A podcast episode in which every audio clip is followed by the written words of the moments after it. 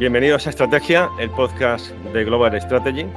Soy Javier Jordán y hoy vamos a hablar sobre la relación entre Al-Qaeda y los atentados del 11 de marzo de 2004 en Madrid. Y para hablar sobre este tema, tenemos la enorme suerte y el lujo de tener como invitado a Fernando Reinares.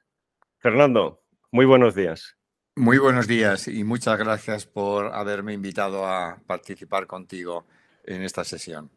Muchísimas gracias. La verdad es que, como digo, es un, es un lujo y es un privilegio y los que nos van a escuchar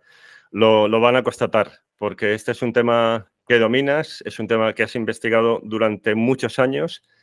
que tienes muy bien documentado y que además expones de una forma muy estructurada y muy fácil de seguir. Así que va a ser un, un capítulo del podcast de referencia. Muchas gracias. Bueno, pues una cosa que hacemos cada vez que nos visita por primera vez un invitado es una presentación dialogada de lo más destacado de su currículum. En este caso, me veo obligado a, a, resumir porque podríamos estar hablando todo el episodio de tu historial académico y profesional. No, por favor, no. Que es espectacular, pero sí que creo que es conveniente el destacar algunos puntos que además refuerzan la autoridad de lo que nos vas a contar a continuación. Bueno, actualmente eres catedrático de Ciencia Política en la Universidad de Juan Carlos de Madrid, desde hace ya bastantes años, pero que esa es tu posición profesional en, en la academia. Al mismo tiempo, eres también profesor adjunto en la Universidad de Georgetown, en Estados Unidos, donde llevas ya más de 10 años impartiendo clase. También eres Global Fellow en un think tank, también en Washington, en el Wilson Center. Y ahora, si quieres, también comentamos qué relación tiene dicho centro con la investigación que ha realizado sobre los atentados del 11M y que se ha plasmado en el libro. También ahora comentamos sobre el libro. Pero bueno, también destacar que hay aspectos de tu trayectoria que van más allá de lo puramente académico y que la verdad es que es una suerte. Y siempre lo comento cuando nos visitan profesores que tienen esa doble vertiente de académico y luego con experiencia práctica, ¿no? Porque ha sido también primer presidente del grupo de expertos en radicalización violenta de la Comisión Europea entre 2007 y 2009 y anteriormente había sido asesor para asuntos de política antiterrorista en el Ministerio del Interior. O sea, que, que, tu conocimiento académico, aquí sí hubo plena transferencia de conocimiento porque asesoraste directamente al Ministerio del Interior ya formando parte de él, lo cual es una auténtica suerte.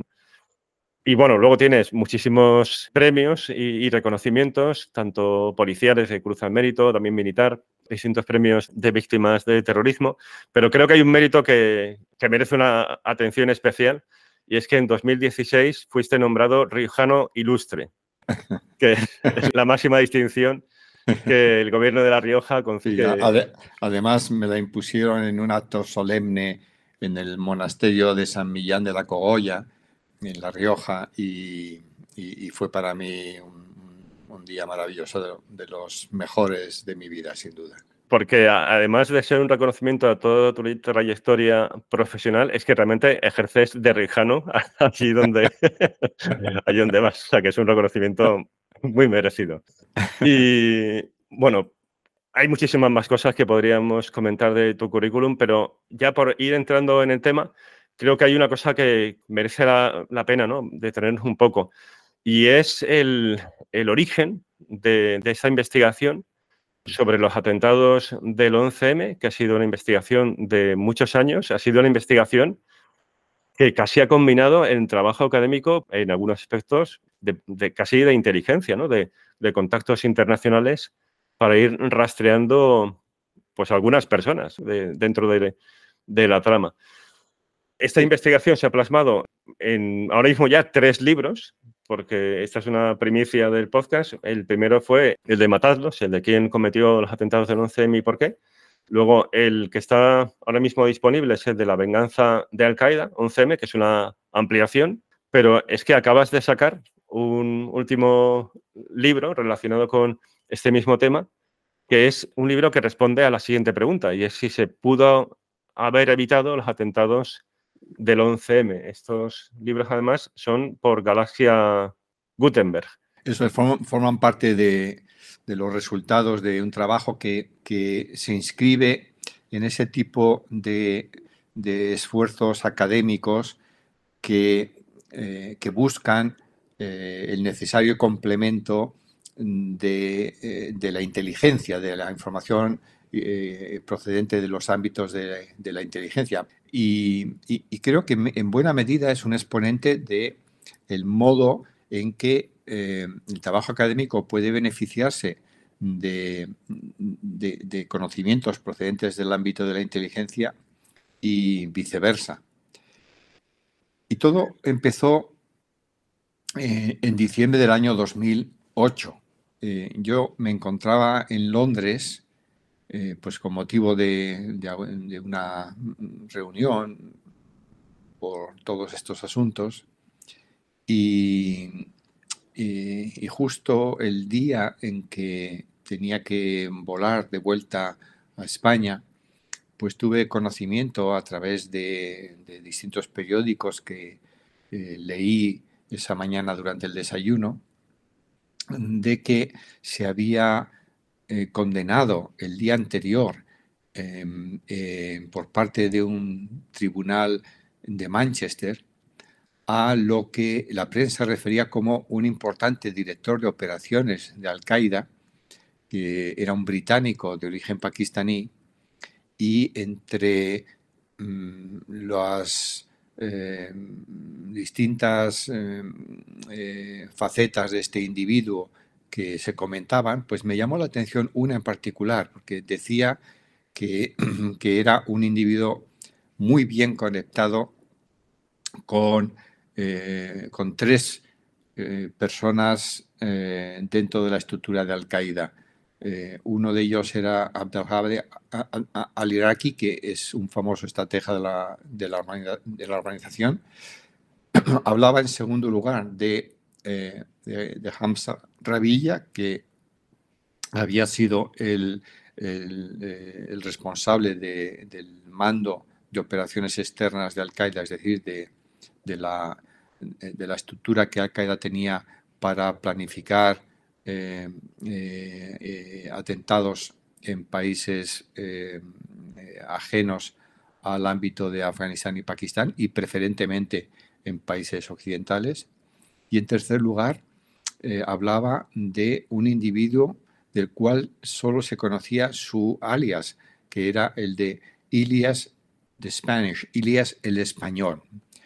Y a partir de entonces, eh, claro, me, sentí extraordinariamente estimulado por esta cuestión, la de que eh, entre los años 2003, 2003 y 2005, es decir, en el periodo eh, durante el cual se produjeron los atentados de, Madrid, pues hubiese eh, en, una alta posición dentro de la estructura de mando de Al-Qaeda, eh, o al menos de la estructura del mando de operaciones externas de Al-Qaeda, hubiese un individuo eh, conocido como Ilias y que tuviese alguna relación con España o fuese español o algo parecido. Pues ahí es donde empezó todo. Eh, y, concluyó temporalmente, concluyó pues con la, con la identificación de este individuo, con la constatación del papel que jugó eh, y, y, eso quedó plasmado pues en las publicaciones en las cuales me, dediqué a, centrar la cuestión de quién estuvo detrás del 11M y por qué se decidió atentar en España, que además de los libros a los que te refieres, pues eh, hay una, una contribución eh, eh, especial que fue publicada en forma de libro por la, por la Universidad de Columbia en el año 2017 y que, para mí fue un motivo de, gran orgullo porque bueno, era, eh, eh, era poder contribuir en inglés al esclarecimiento y al análisis académico de un caso que venía a, posicionarse eh, en el contexto de la eh, disputa académica que en aquellos momentos existía eh, sobre si el yihadismo global después del 11 de septiembre pues era un fenómeno que, que, ya había perdido Al Qaeda y se había constituido como, algo amorfo y, la amenaza, por tanto, cabía esperar viniera de individuos o de células independientes, o si por el contrario, Al Qaeda seguía existiendo, se había adaptado eh, a, las circunstancias adversas posteriores a la eh, intervención liderada por Estados Unidos en Afganistán tras los atentados del 11 de septiembre eh, y tenía capacidad para movilizar a nivel local individuos que consiguieran preparar y ejecutar atentados de envergadura, como así ocurrió con el 11 de marzo. Me acuerdo de aquella casi disputa académica que además tenía dos figuras muy destacadas. Una era Bruce Hoffman, por el lado de que todavía Al-Qaeda contaba a la hora de, de coordinar atentados y que por lo tanto estamos todavía ante un terrorismo donde las grandes organizaciones tenían un, peso destacado. Y luego Mark Seichmann, por otro lado, ¿no? con aquel libro de Leatherless Jihad, que era de la opinión, ¿no? que era algo mucho más amorfo y desestructurado. Sí, no, me, no, me, acordaba ya de aquello, pero ciertamente, además, es que fue algo casi mítico. Creo que hubo un, número de Foreign Affairs donde había un intercambio entre ellos al respecto. Efectivamente, efectivamente. Y, y eso abrió eh, la puerta a, un intercambio, digámoslo así, pues muy intenso, muy intenso. Eh, eh, yo aún sigo facilitando a mis estudiantes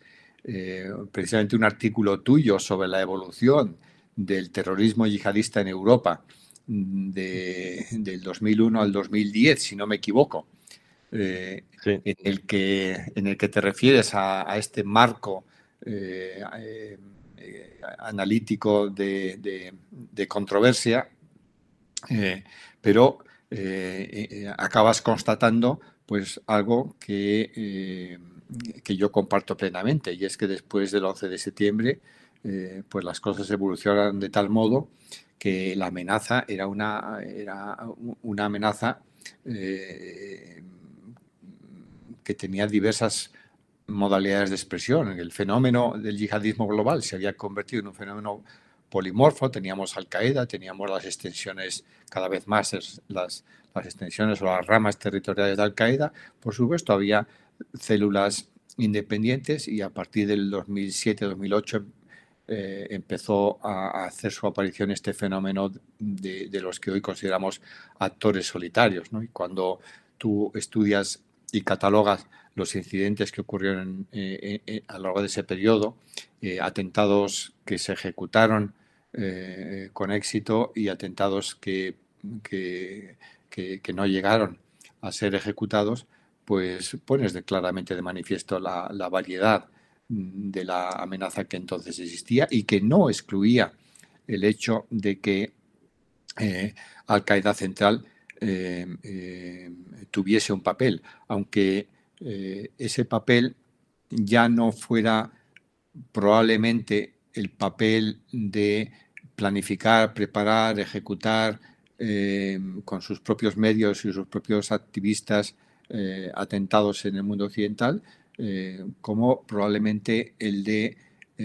intervenir, facilitar, orientar de algún modo a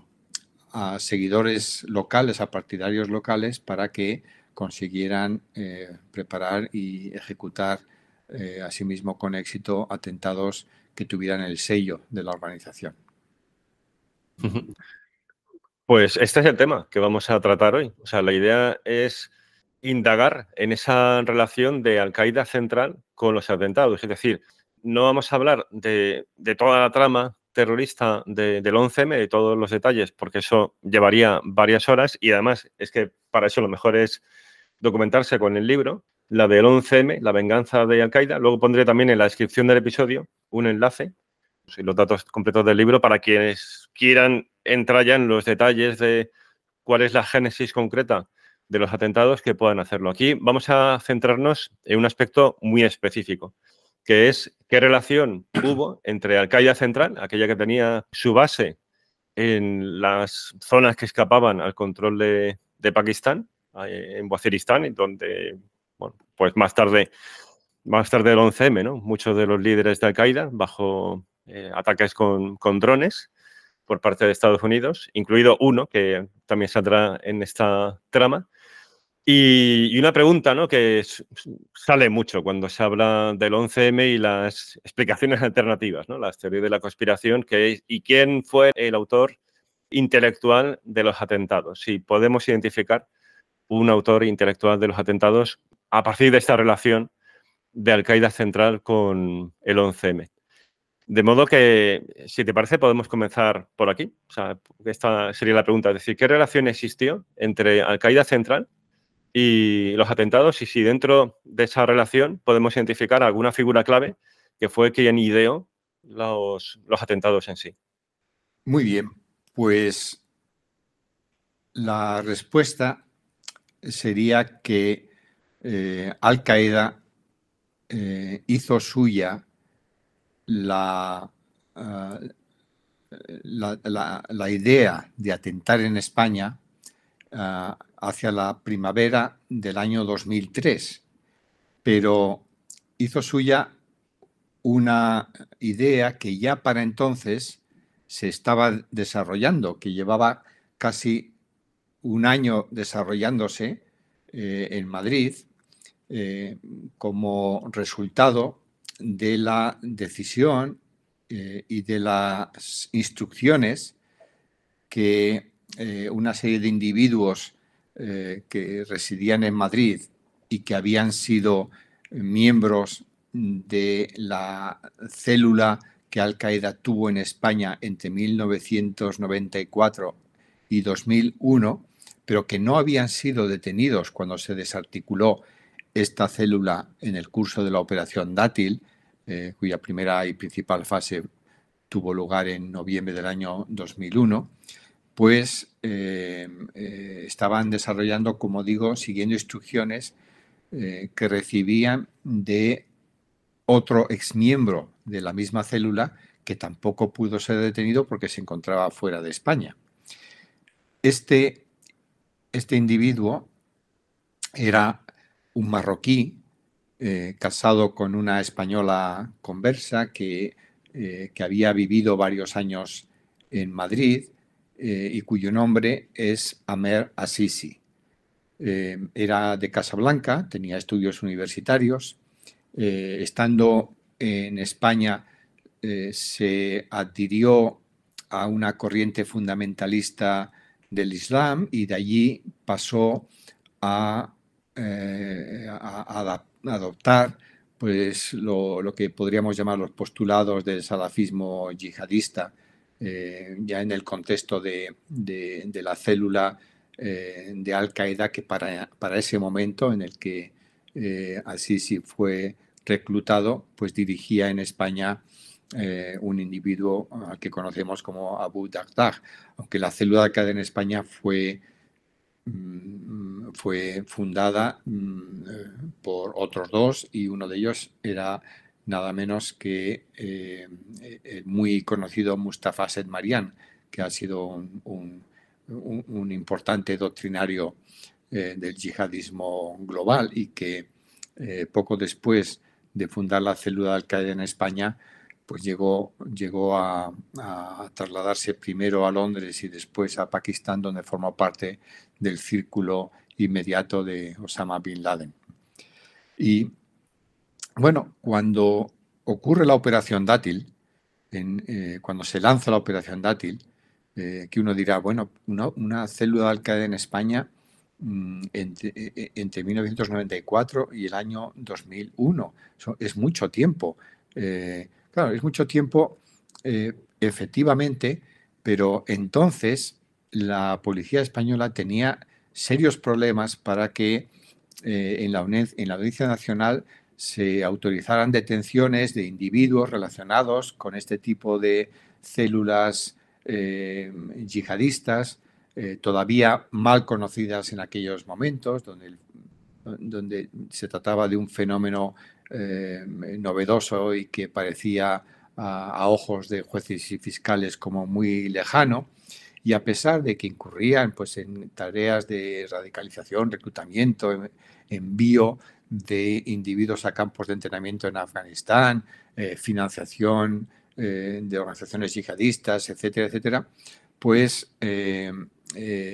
hasta, hasta que no ocurrió un, un hecho tan importante como el 11 de septiembre y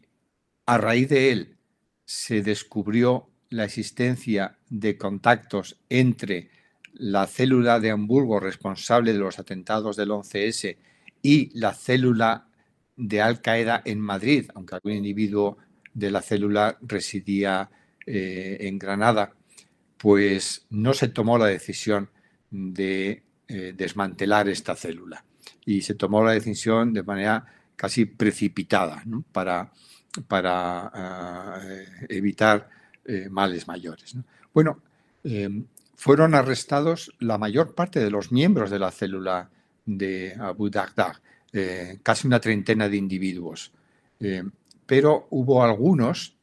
eh, que estaban entre los más recientemente incorporados, es decir, que se habían incorporado a esta célula durante durante el 99, el 2000, 2001, que no eh, fueron detenidos. Y al mismo tiempo hubo mm, otro individuo que no pudo ser detenido porque se encontraba fuera de España. Concretamente se encontraba en Irán. Y se encontraba en Irán porque era el, itinerario que habitualmente eh, se seguía para eh, acceder a Afganistán volando primero a Turquía desde España. Bueno, este individuo era Amer Sisi, que eh, podemos considerarlo el número dos de la célula de Al-Qaeda en España, de la célula de Abu Dhabi, por, por, mm, por el carisma que tenía, eh, por la valoración que de él hacían el resto de los miembros. ¿no? Al fin y al cabo era, era un, un yihadista que había estado en Bosnia, que había estado varias veces en campos de entrenamiento de Al Qaeda y de grupos asociados con Al Qaeda como el grupo islámico combatiente libio en Afganistán y, eh, que gozaba pues de una, de una mm, importante autoridad eh, eh, como, como la mano derecha de Abu Dhabi, como la mano derecha del líder de la célula de Al Qaeda en España. Bueno, cuando, cuando este individuo huyendo, pasa de Irán a Pakistán, decide, decide que hay, hay que vengarse de España por la operación Dátil, que hay que vengarse de España por lo que fue, hoy lo sabemos, el mayor golpe que recibió Al Qaeda en Europa Occidental en los años posteriores al 11 de septiembre. Esto es importante ponerlo de manifiesto, porque claro, hablamos de una célula muy extensa, con muchas conexiones internacionales, que mm, facilitaba recursos materiales y humanos eh, a, distintas eh, eh, áreas de conflicto, que proporcionaba, mm, por ejemplo, un caudal constante de individuos captados para Mm, recibir entrenamiento en Afganistán, de origen marroquí sobre todo, residentes en Marruecos o en España. El, propio, el propio Amer Asisi era alguien bien conocido en los ámbitos de Al-Qaeda por, por, ser el individuo que, eh, a través del cual llegaban todos estos futuros combatientes a recibir entrenamiento. Pero cuando Asisi toma la decisión de que hay que vengarse de España por el, golpe eh, que, la célula de Al-Qaeda ha recibido, por el desmantelamiento de la célula de Abu Dhabi, por el encarcelamiento del propio Abu Dhabi y, más de una veintena de, seguidores, pues eh, es un individuo que acaba de perder la célula de Al-Qaeda a la que pertenecía. Todavía no es un individuo que forma parte del, mando central de Al-Qaeda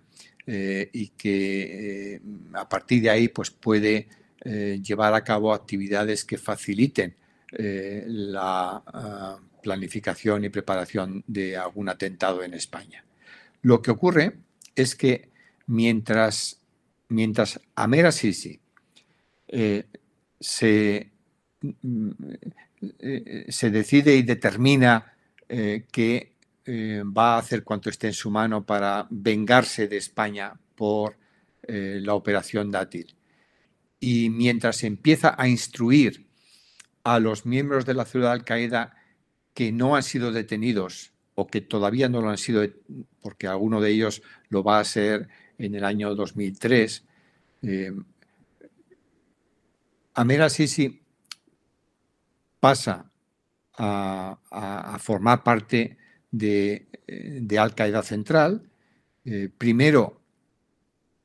primero recibe eh, em, misiones como, como, miembro de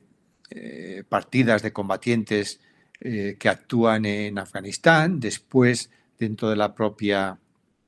Al-Qaeda, y buena parte de esto además lo sabemos,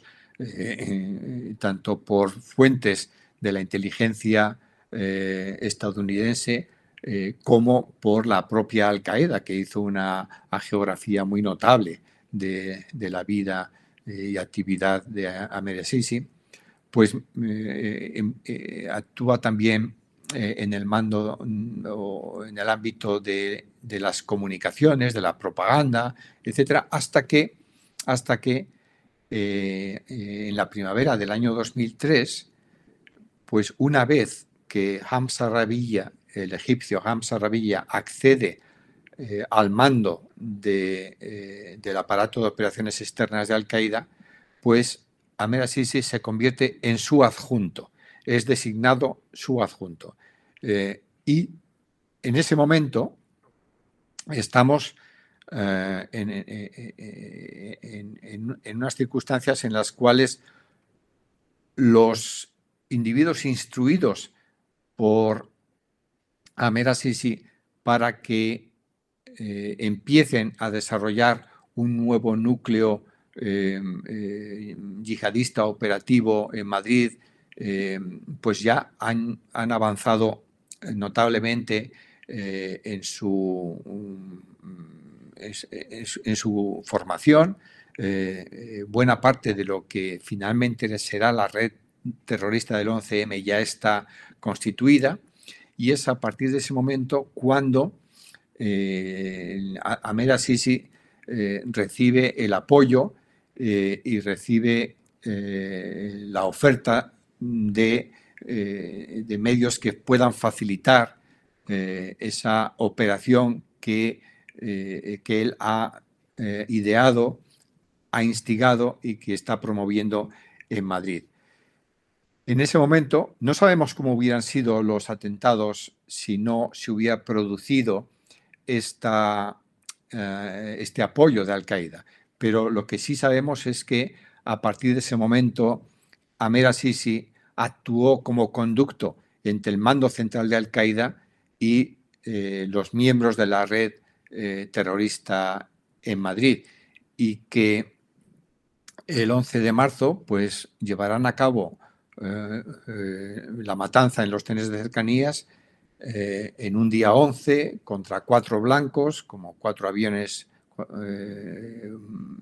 fueron atacados en el 11 de septiembre. En el caso de España serán, serán cuatro trenes. con una voluntad de, de, maximizar la letalidad en los atentados, con un sello, en suma, inequívocamente propio de Al-Qaeda. Si eh, el 11 de marzo no hubo suicidas es por una razón, eh, porque no habían completado sus planes. Ellos mismos dejaron amplia constancia de que tenían un plan de yihad que iba a continuar materializándose después del 11 de marzo. Habían, habían buscado un lugar donde esconderse mientras tanto, estaban pensando ya en otro tipo de iniciativas, intentaron un descarrilamiento y, habían alquilado una casa en Albolote, a las afueras de Granada, eh, y mientras tanto, pues eh, habían ido eh, identificando potenciales blancos que pudieran ser objeto de su actividad terrorista. Así que si hay que hablar de una figura que fue la del ideador, instigador, autor intelectual, si preferimos utilizar la expresión en el caso del 11 de marzo, que sirvió, que sirvió como conducto eh, eh, entre el mando central de Al Qaeda y los terroristas de Madrid, esa persona es Amer Sisi. Hay entre los documentos, numerosos documentos a los que finalmente tuve eh, el privilegio de tener acceso elaborados en base a distintas fuentes de inteligencia y compilados por el Centro Nacional contra el Terrorismo de Estados Unidos, esta institución oficial que, aglutina a distintos servicios de inteligencia, pues eh, de acuerdo con, estos documentos, Amir Sisi incluso vino a España a finales del año 2003 para ultimar los detalles y, como dice esa documentación, transmitir las últimas instrucciones por parte del mando de Al-Qaeda. No he insistido demasiado en, esta circunstancia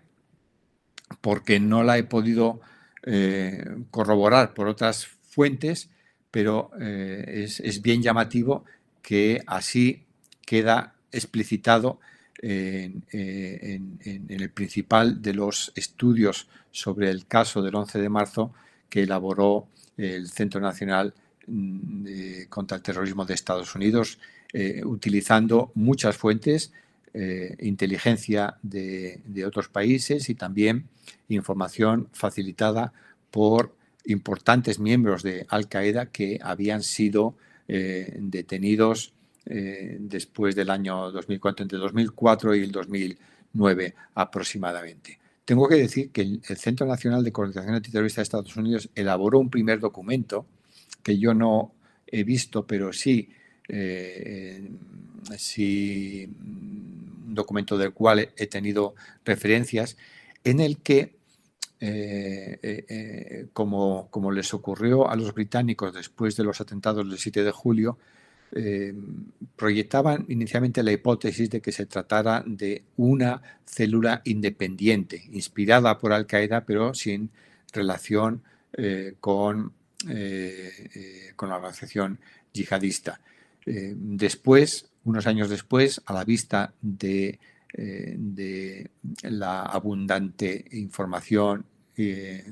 insisto,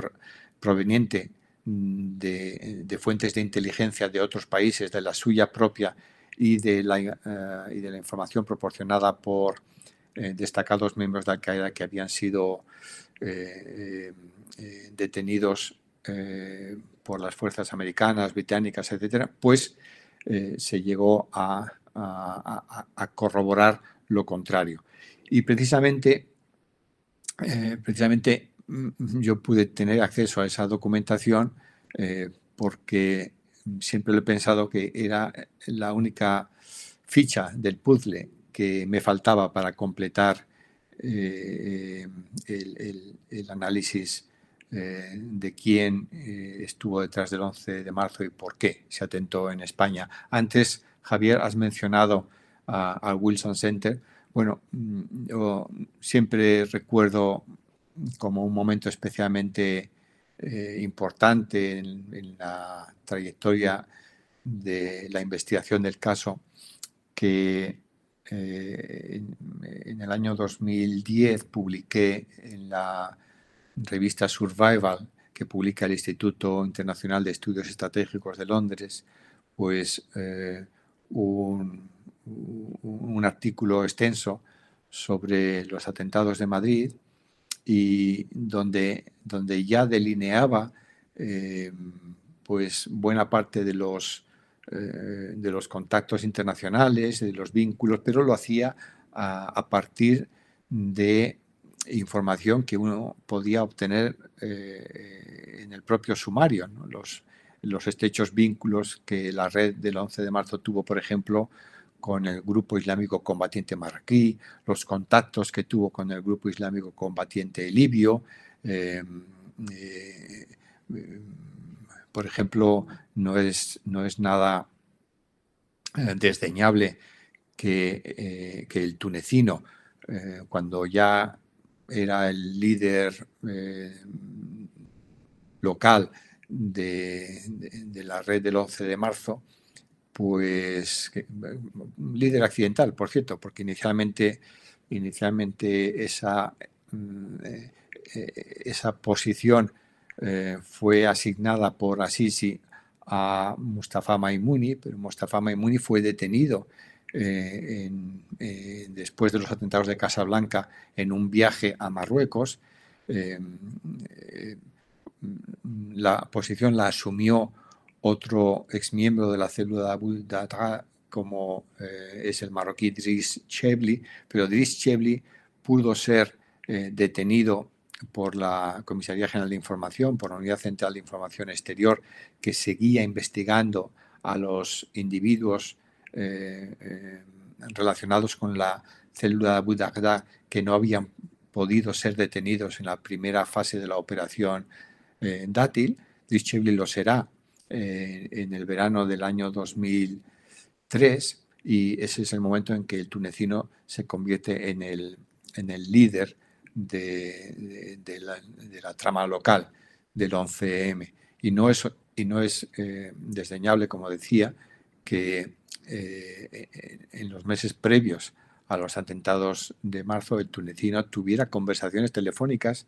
eh, con nada menos que el líder del grupo islámico combatiente libio. Eh, y, esto lo sabemos porque eh, los servicios de seguridad británicos, a petición de las autoridades españolas, pues investigaron esas comunicaciones que el tunecino tuvo con un teléfono móvil cuyo,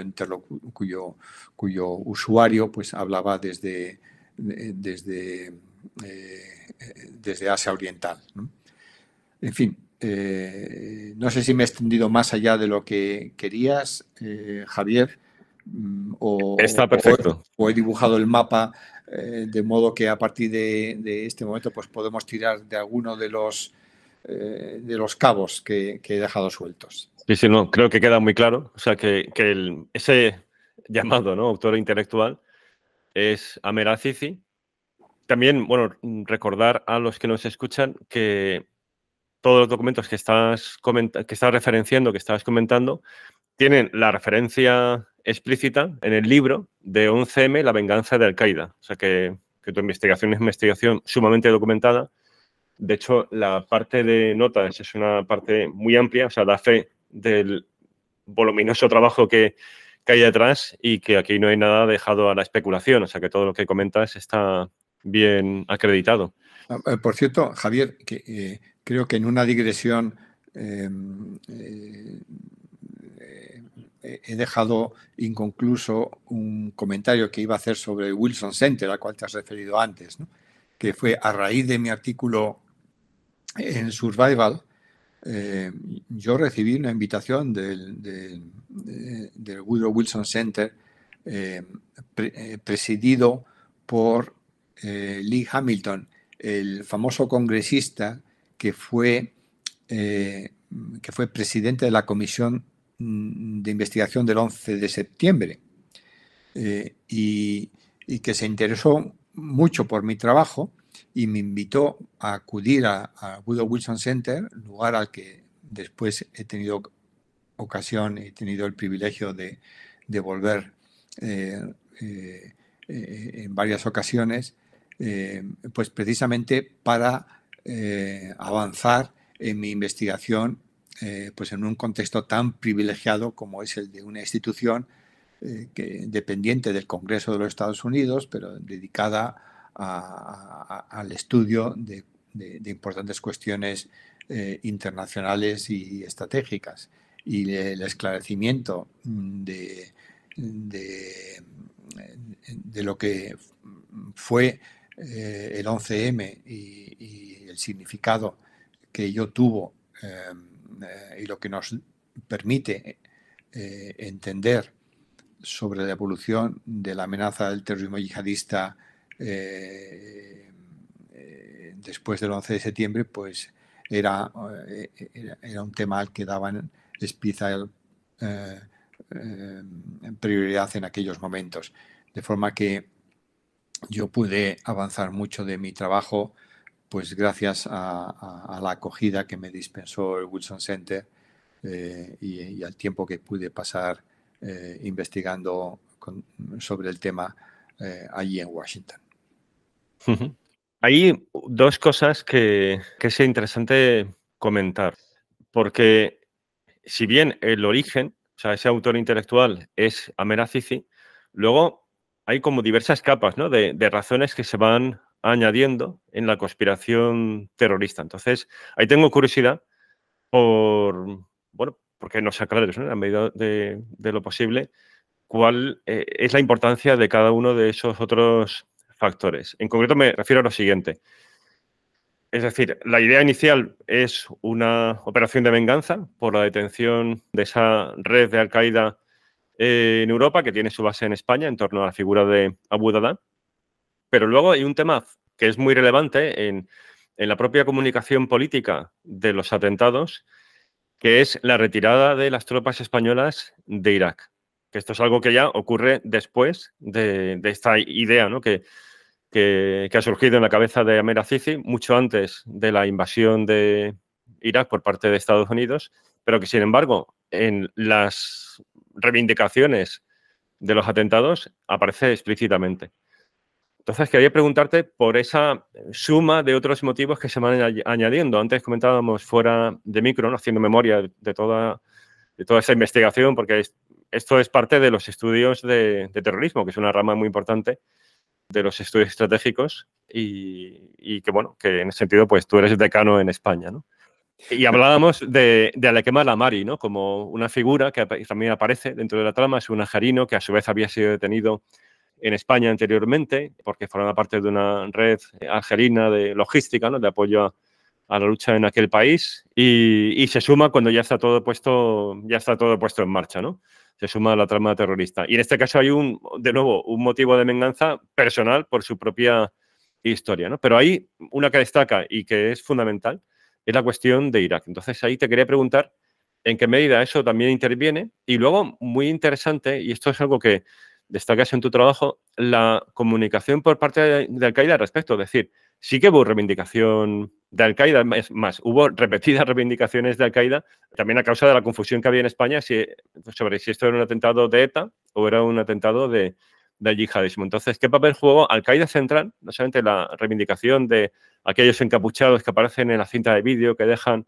cerca de la mezquita de la M30, sino la comunicación que hubo por parte de Al-Qaeda central, que eso es algo que también explicas muy bien en tu trabajo. Sí, pues muchas gracias. No sé por dónde empezar, porque has abierto de nuevo um, eh, tantos temas eh, de, mucho interés. Eh, para, para, detalles específicos, desde luego, puede,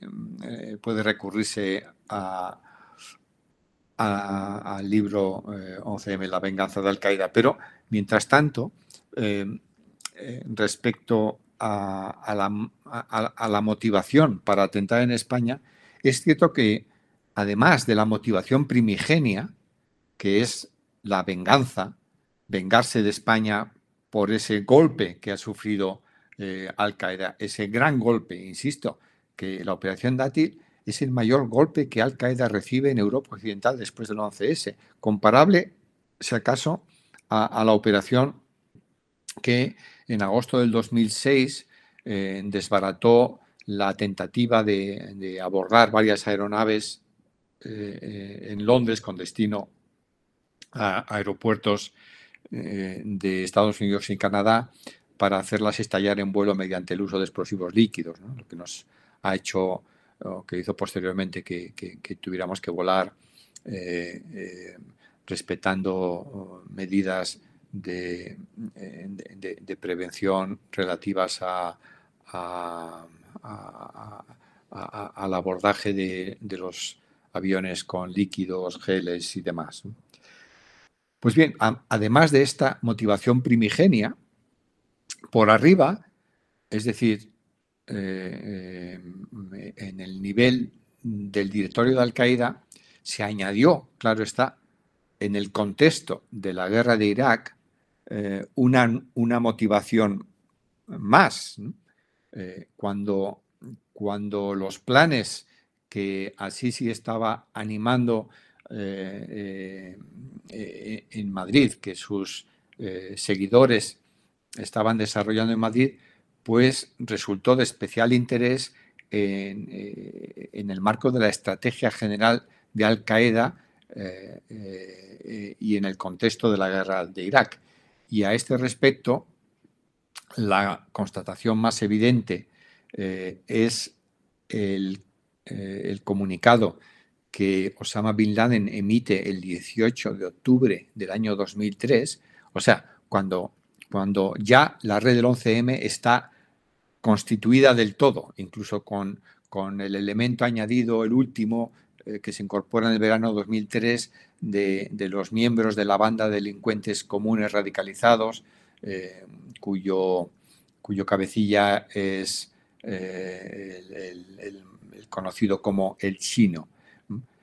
Bueno, en 18, el 18 de octubre del 2003,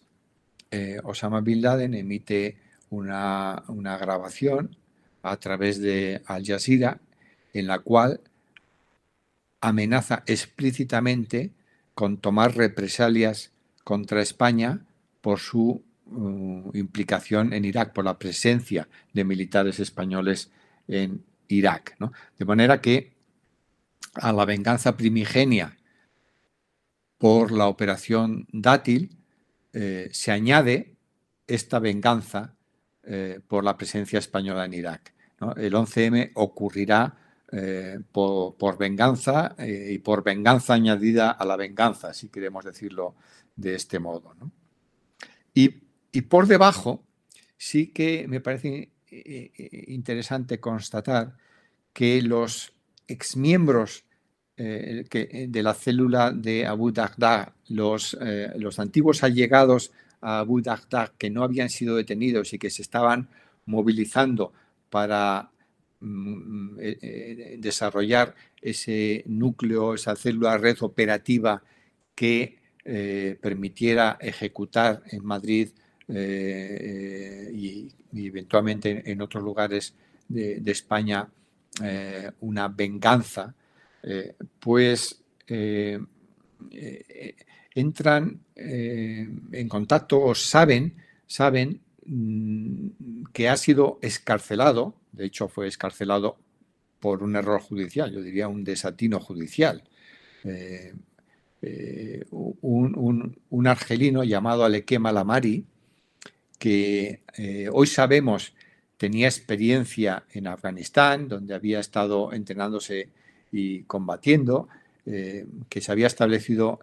en Valencia después de haber transitado por el Reino Unido y Francia y que era un,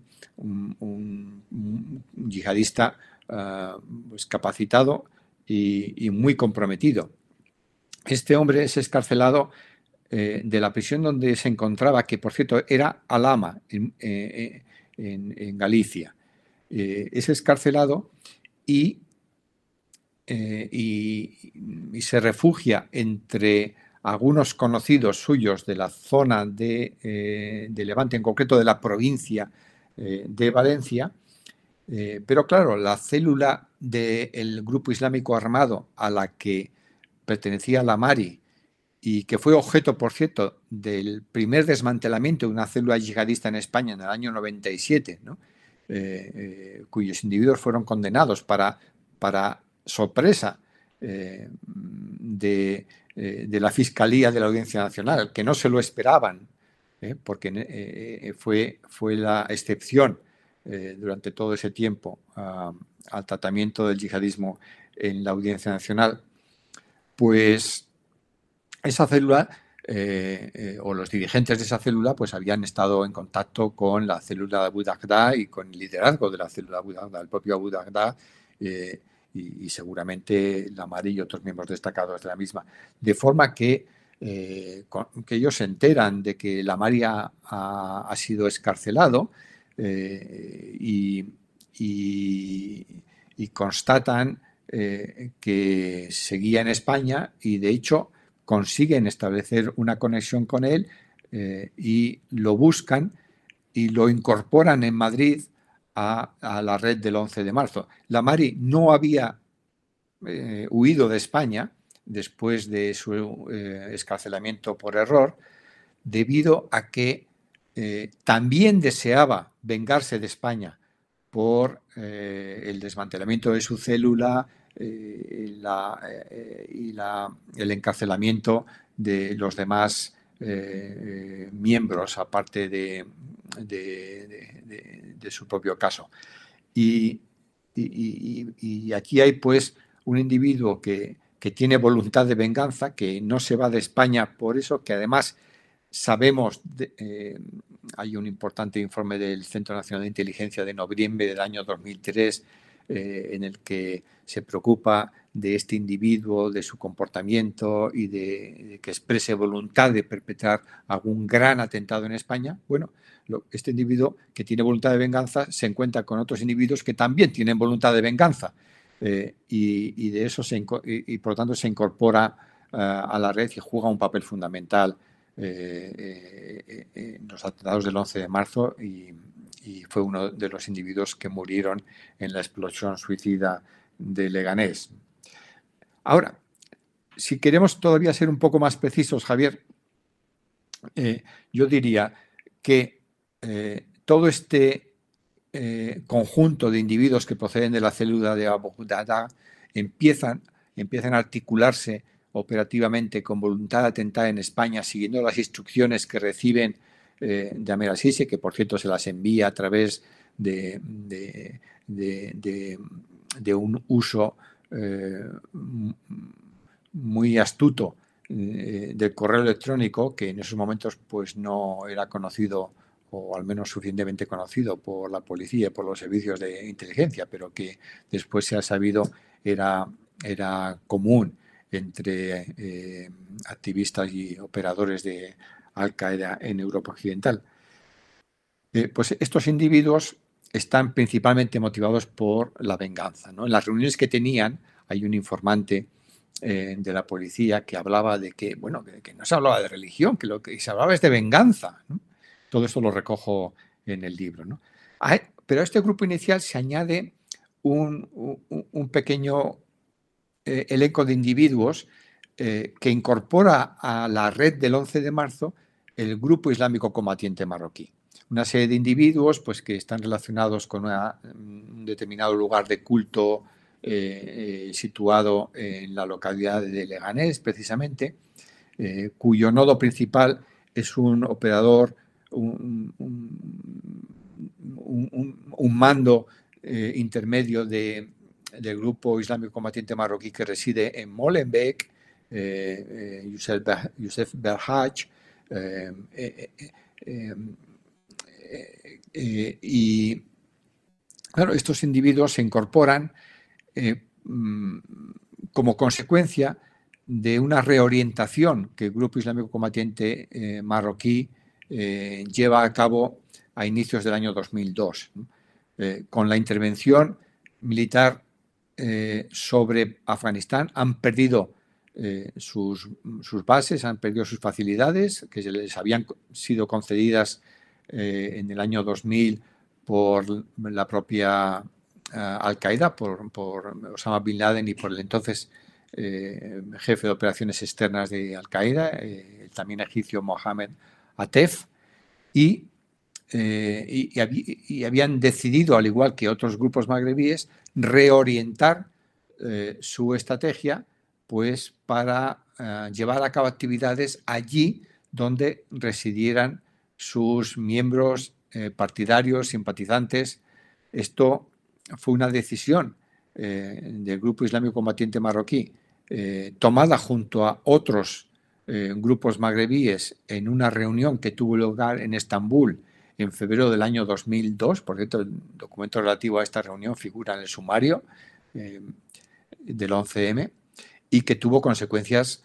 eh, importantes para Marruecos primero con los atentados de Casablanca eh, en, mayo del 2003 y después para Madrid con la contribución de miembros del Grupo Islámico Combatiente Marroquí a los atentados de Madrid el 11 de marzo del 2004. Y, y si me apuras un poco más, Javier, tendría que añadir que los delincuentes comunes radicalizados que se incorporan a la red del 11 de marzo en el verano del 2003, o sea que es, es, eh, un componente, digámoslo así, que no estaba previsto, que se incorpora porque bueno, pues el chino ha conseguido abandonar la prisión de Marruecos donde había estado eh, recluido varios años y aunque no tenía autorización para ello, consigue eh, regresar a España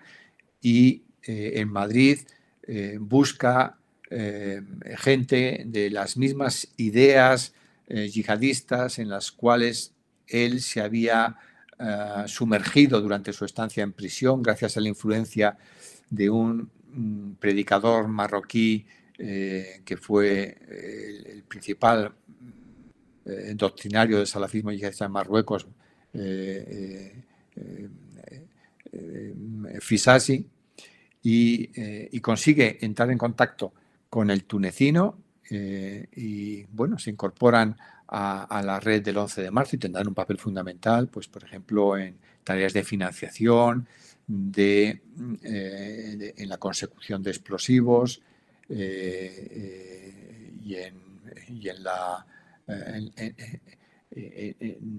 a la hora de proporcionar eh, digámoslo así, pues mano de obra para la ejecución de atentados. Bueno, en, e, e, en este elenco de delincuentes comunes radicalizados, la, la animadversión eh, contra eh, España por la guerra de Irak también tuvo una particular importancia. Y si no me equivoco, has añadido un tema adicional que es el de la reclamación de autoría, ¿no? Sí, y el papel que jugó Al-Qaeda al respecto, Al-Qaeda Central. Pues bueno, esto es, esto es mm, muy importante, claro. Ah, ah, la reclamación de autoría eh, eh, llegó eh, en la tarde-noche del mismo día 11 de marzo y llegó a donde, a donde Al-Qaeda solía remitir eh, sus principales comunicaciones y, atribuciones de responsabilidad por atentados desde 1996. Es decir, llegó a el director del periódico mm, en lengua árabe publicado en Londres, Al-Quds al-Arabia. Y, eh, y, el director validó, mm, claro está, como digo, eh, no solo era un individuo que había entrevistado a Osama Bin Laden, sino que, que, eh, eh, era el receptor preferente de los comunicados de la organización, insisto, desde el primero de 1996. Y ese comunicado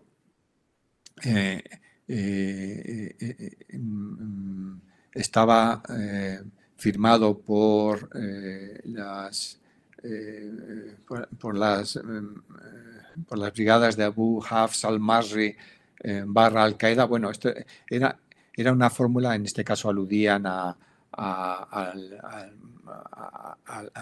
ex jefe del aparato de operaciones externas de Al-Qaeda que había fallecido en Afganistán, eh, Mohamed Atef, que precisamente hecho mención a él eh, hace unos minutos.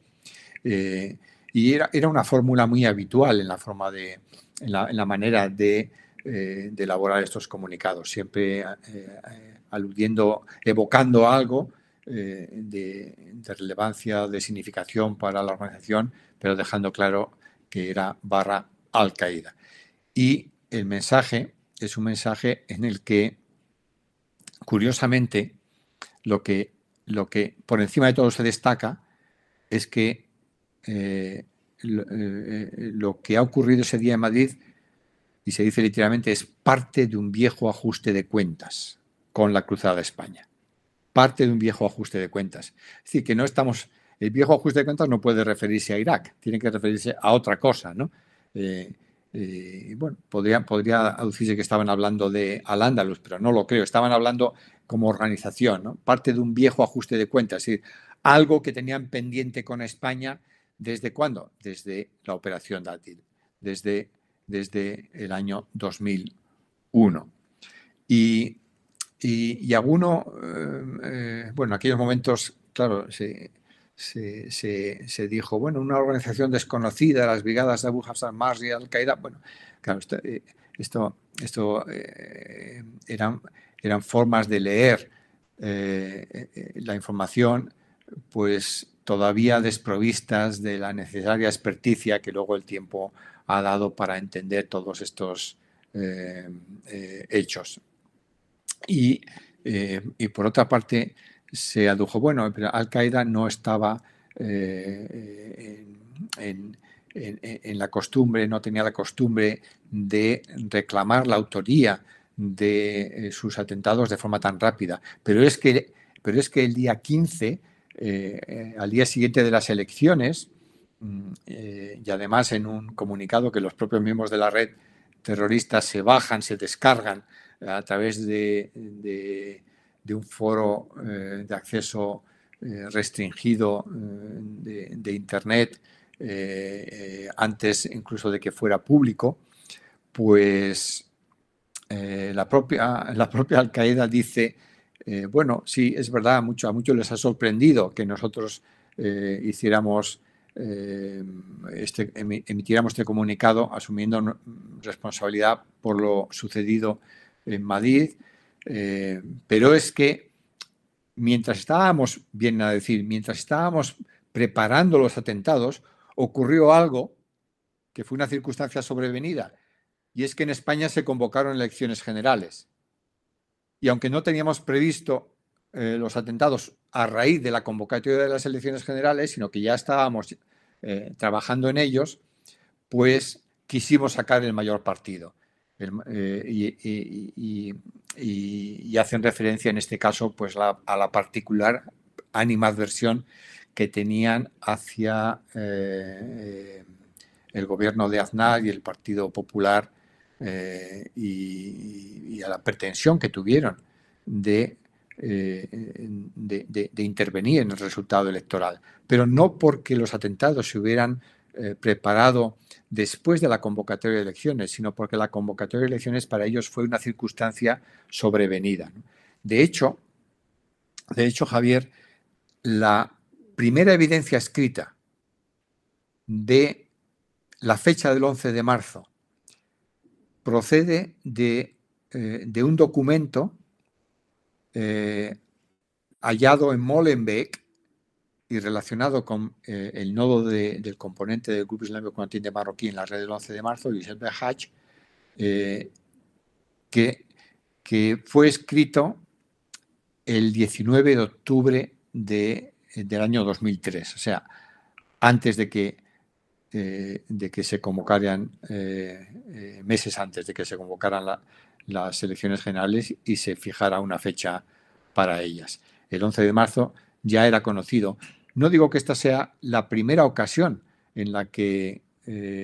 o, el, día en que se fijó. Para entonces, para entonces, desde luego, para el 19 de octubre del año 2003, Josep Behach ya sabía que los atentados en Madrid eh, estaban previstos para el 11 de marzo.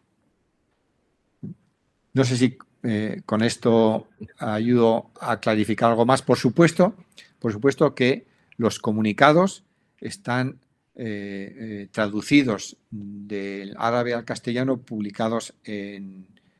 en, en, en 11M, La venganza de Al-Qaeda. Fantástico. Yo creo que lo principal, está muchísimas cosas de, la trama terrorista que, podríamos también comentar y que tienes muy bien documentadas, pero ya remito a los que nos escuchan al libro, porque ahí encontrarán una imagen completa del origen y todo el desarrollo de la trama terrorista. Solamente una cosa para un poco cerrar el círculo, es que hemos hablado de ese autor intelectual, de Amir Azizi, y para quienes no estén al corriente de la historia completa, quería preguntarte cuál fue su final, o sea, qué pasó con Amir Azizi. Bueno, pues eh, el final de Amir Azizi fue, fue precisamente eh, el momento en el que conocimos, o a partir, fue el, fue, el hecho que permitió conocer eh, hasta dónde había llegado dentro de Al-Qaeda. Amir Azizi murió en, diciembre del año 2005 en, en, una localidad de Waziristán eh, del norte. Eh, y murió como resultado de un ataque con dron, que, eh, un dron de la CIA, cuyo, cuyo blanco era Hamza Rabilla, el jefe de operaciones externas de Al-Qaeda. Pero ocurre que Hamza Rabilla fue abatido y junto a él lo fue también pues, un magrebí del que se hablaba entonces. Bueno, meses después se pudo constatar que ese magrebí, que era el adjunto a Hamza Rabilla y que, eh, que fue abatido pues, en uno de los primeros ataques con drones eh, de los que tenemos noticia. Luego habría muchos más y tú lo has estudiado esto con mucho detalle. Eh, pues eh, esto se pudo acreditar y, y en, eh, en, 2006 y 2007 los, los servicios de inteligencia de Estados Unidos comunicaron a, a sus interlocutores en España y además de manera reiterada que, que tenían constancia de que ese individuo eh, eh, que ellos estaban buscando, porque estaba bajo una orden internacional de búsqueda y captura, Amera Sisi, pues había fallecido. Eh, inicialmente no explican cómo falleció, simplemente constatan que está fallecido y que había, había ejercido como adjunto al jefe de operaciones externas de Al-Qaeda. Eh, eh, estas comunicaciones, que también las reproduzco íntegramente en el libro, pues eh, se reiteran porque a los servicios estadounidenses les preocupaba mucho. No querían dar muchos detalles, pero mm, insisten porque lo que les preocupaba es que Amir Sisi tuviese eh, em, una serie importante de contactos con individuos eh, radicalizados, eh, conversos en, en, general, en América Latina y que a partir de ahí pudiera constituirse un foco de amenaza yihadista que afectara al territorio de los Estados Unidos. Eh, eh, eh, por, eso es, por eso es que, como se verá en el libro, reiteran la, comunicación en varias ocasiones a, sus servicios homólogos españoles pidiendo, pidiendo pues, pues más información sobre las conexiones de Assisi, al tiempo que inicialmente tampoco desvelan mucho eh, de, las propias circunstancias en las que eh, ellos se enteraron de, de, qué papel había desempeñado Assisi, dónde estaba en Al-Qaeda eh, y, la, relevancia, la importancia que tuvo en la organización yihadista, pues como adjunto al jefe de operaciones externas de Al-Qaeda y, su papel en los atentados del 11 de marzo, como expresamente eh, mencionan en el, en el tercer, eh, eh, en la tercera comunicación al respecto que hacen a, los servicios españoles, entiéndase Comisaría General de Información, Centro Nacional de Inteligencia, al respecto. No sé si con esto, Javier, respondo a tu pregunta. Perfectamente. Bueno, pues muchísimas gracias de verdad por el tiempo que nos has dedicado, por esta explicación tan detallada, también por el trabajo que has hecho, porque estos son muchísimos años de, esfuerzo académico, de ese trabajo de inteligencia, porque lo que nos has contado, y es algo que quiero destacar para los que nos escuchan, trasciende las propias investigaciones que llevó a cabo la policía española. O sea que, que en efecto, el sumario y luego la sentencia del 11M da muchísima información sobre los atentados, pero tú además has ido a, otras fuentes de información de inteligencia que van más allá de España y que generan un cuadro mucho más completo de la trama terrorista. Y, aquí. Me, alegra que lo, que lo remarques porque yo inicié mi trabajo cuando el sumario ya había sido concluido y cuando la, sentencia ya estaba dictada, al igual que la sentencia del Tribunal Supremo. Sí, y, que fíjate, había ahí algunas pistas, pero claro, era imposible el, decirlo con certeza, ¿no? Y ahí tu trabajo, pues, ha sido muy esclarecedor. Me acuerdo que había alguna mención en, ya no recuerdo si era sumario o la sentencia, en testimonios que, había sobre la célula, de, gente que estaba, creo que eran más bien testimonios de, gente que estaba en el entorno, ¿no? Eh, donde se hablaba que se habían escrito, porque se entiende por correo electrónico, con Amer. Sí, efectivamente. Bueno, es que, es que hay, eh, hay evidencia eh, de mucho calado, eh, incluida, incluido la de testigos protegidos, a personas que vivían con, con el chino, con el tunecino, que recuerdan cómo eh, cómo pues por la noche iban a abrir el correo porque había escrito Amer, ¿no? Exactamente. Eso, si no recuerdo mal, era en el piso del, Virgen del Coro, puede ser. Y luego, sí, efectivamente. Y luego hay, hay, hay muchos otros eh, eh, momentos en los que ah,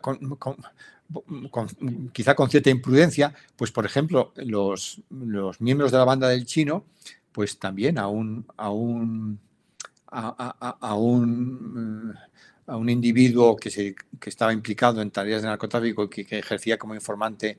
eh, de, la policía, pues, eh, pues también dijeron no. Y, y, esto lo ha organizado Amer, ¿no? Y hablaban del tal Amer, ¿no? Eh, cuando la policía española fue, por ejemplo, a Jordania a,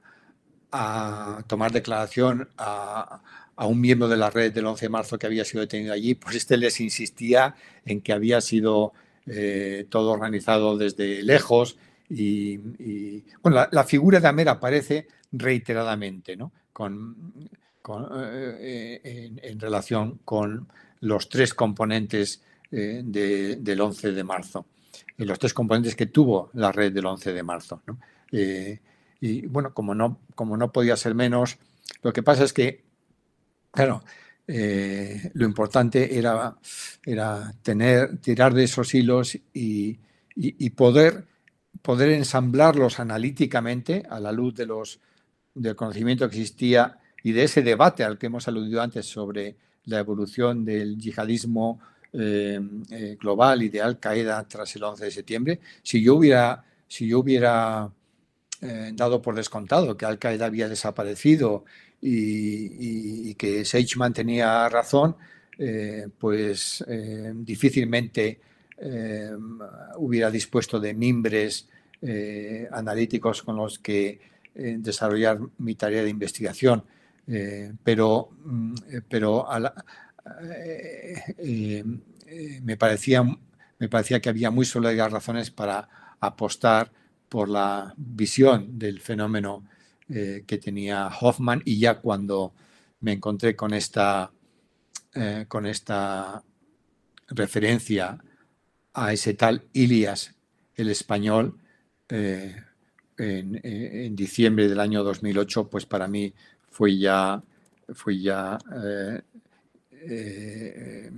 un acicate inexcusable para ahondar en, en el, en el estudio de la, de la entonces eh, eh, posible conexión eh, entre la red del 11 de marzo y Al Qaeda. O sea que te puedes imaginar, se pueden imaginar quienes nos están escuchando, pues lo que sentí la primera vez que, que en un documento leí mm, en, que Assisi pues era, era conocido en Afganistán como Ilias, como Jafar al-Maghrabi también, pero como Ilias, Ilias el español. Lo dicho, que muchísimas gracias Fernando y, te invito a un nuevo episodio si te apetece con motivo del siguiente libro que está a punto de salir publicado. Estará disponible el 28 de febrero, o sea que ya después de que salga este episodio, porque va a salir enseguida, ¿no? Después de, de grabarlo, que es otra vertiente de los atentados del 11M y además con un título muy provocador, que es si el 11M pudo evitarse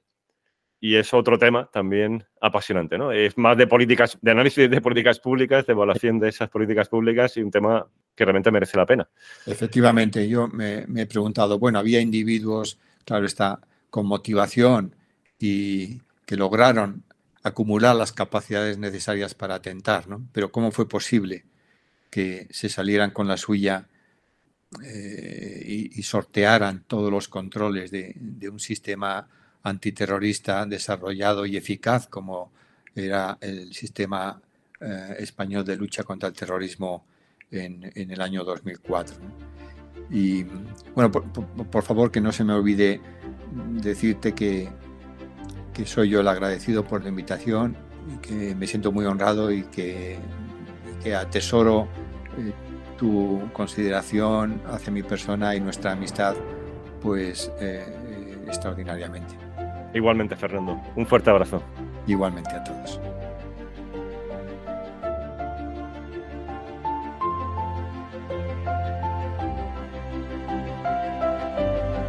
thank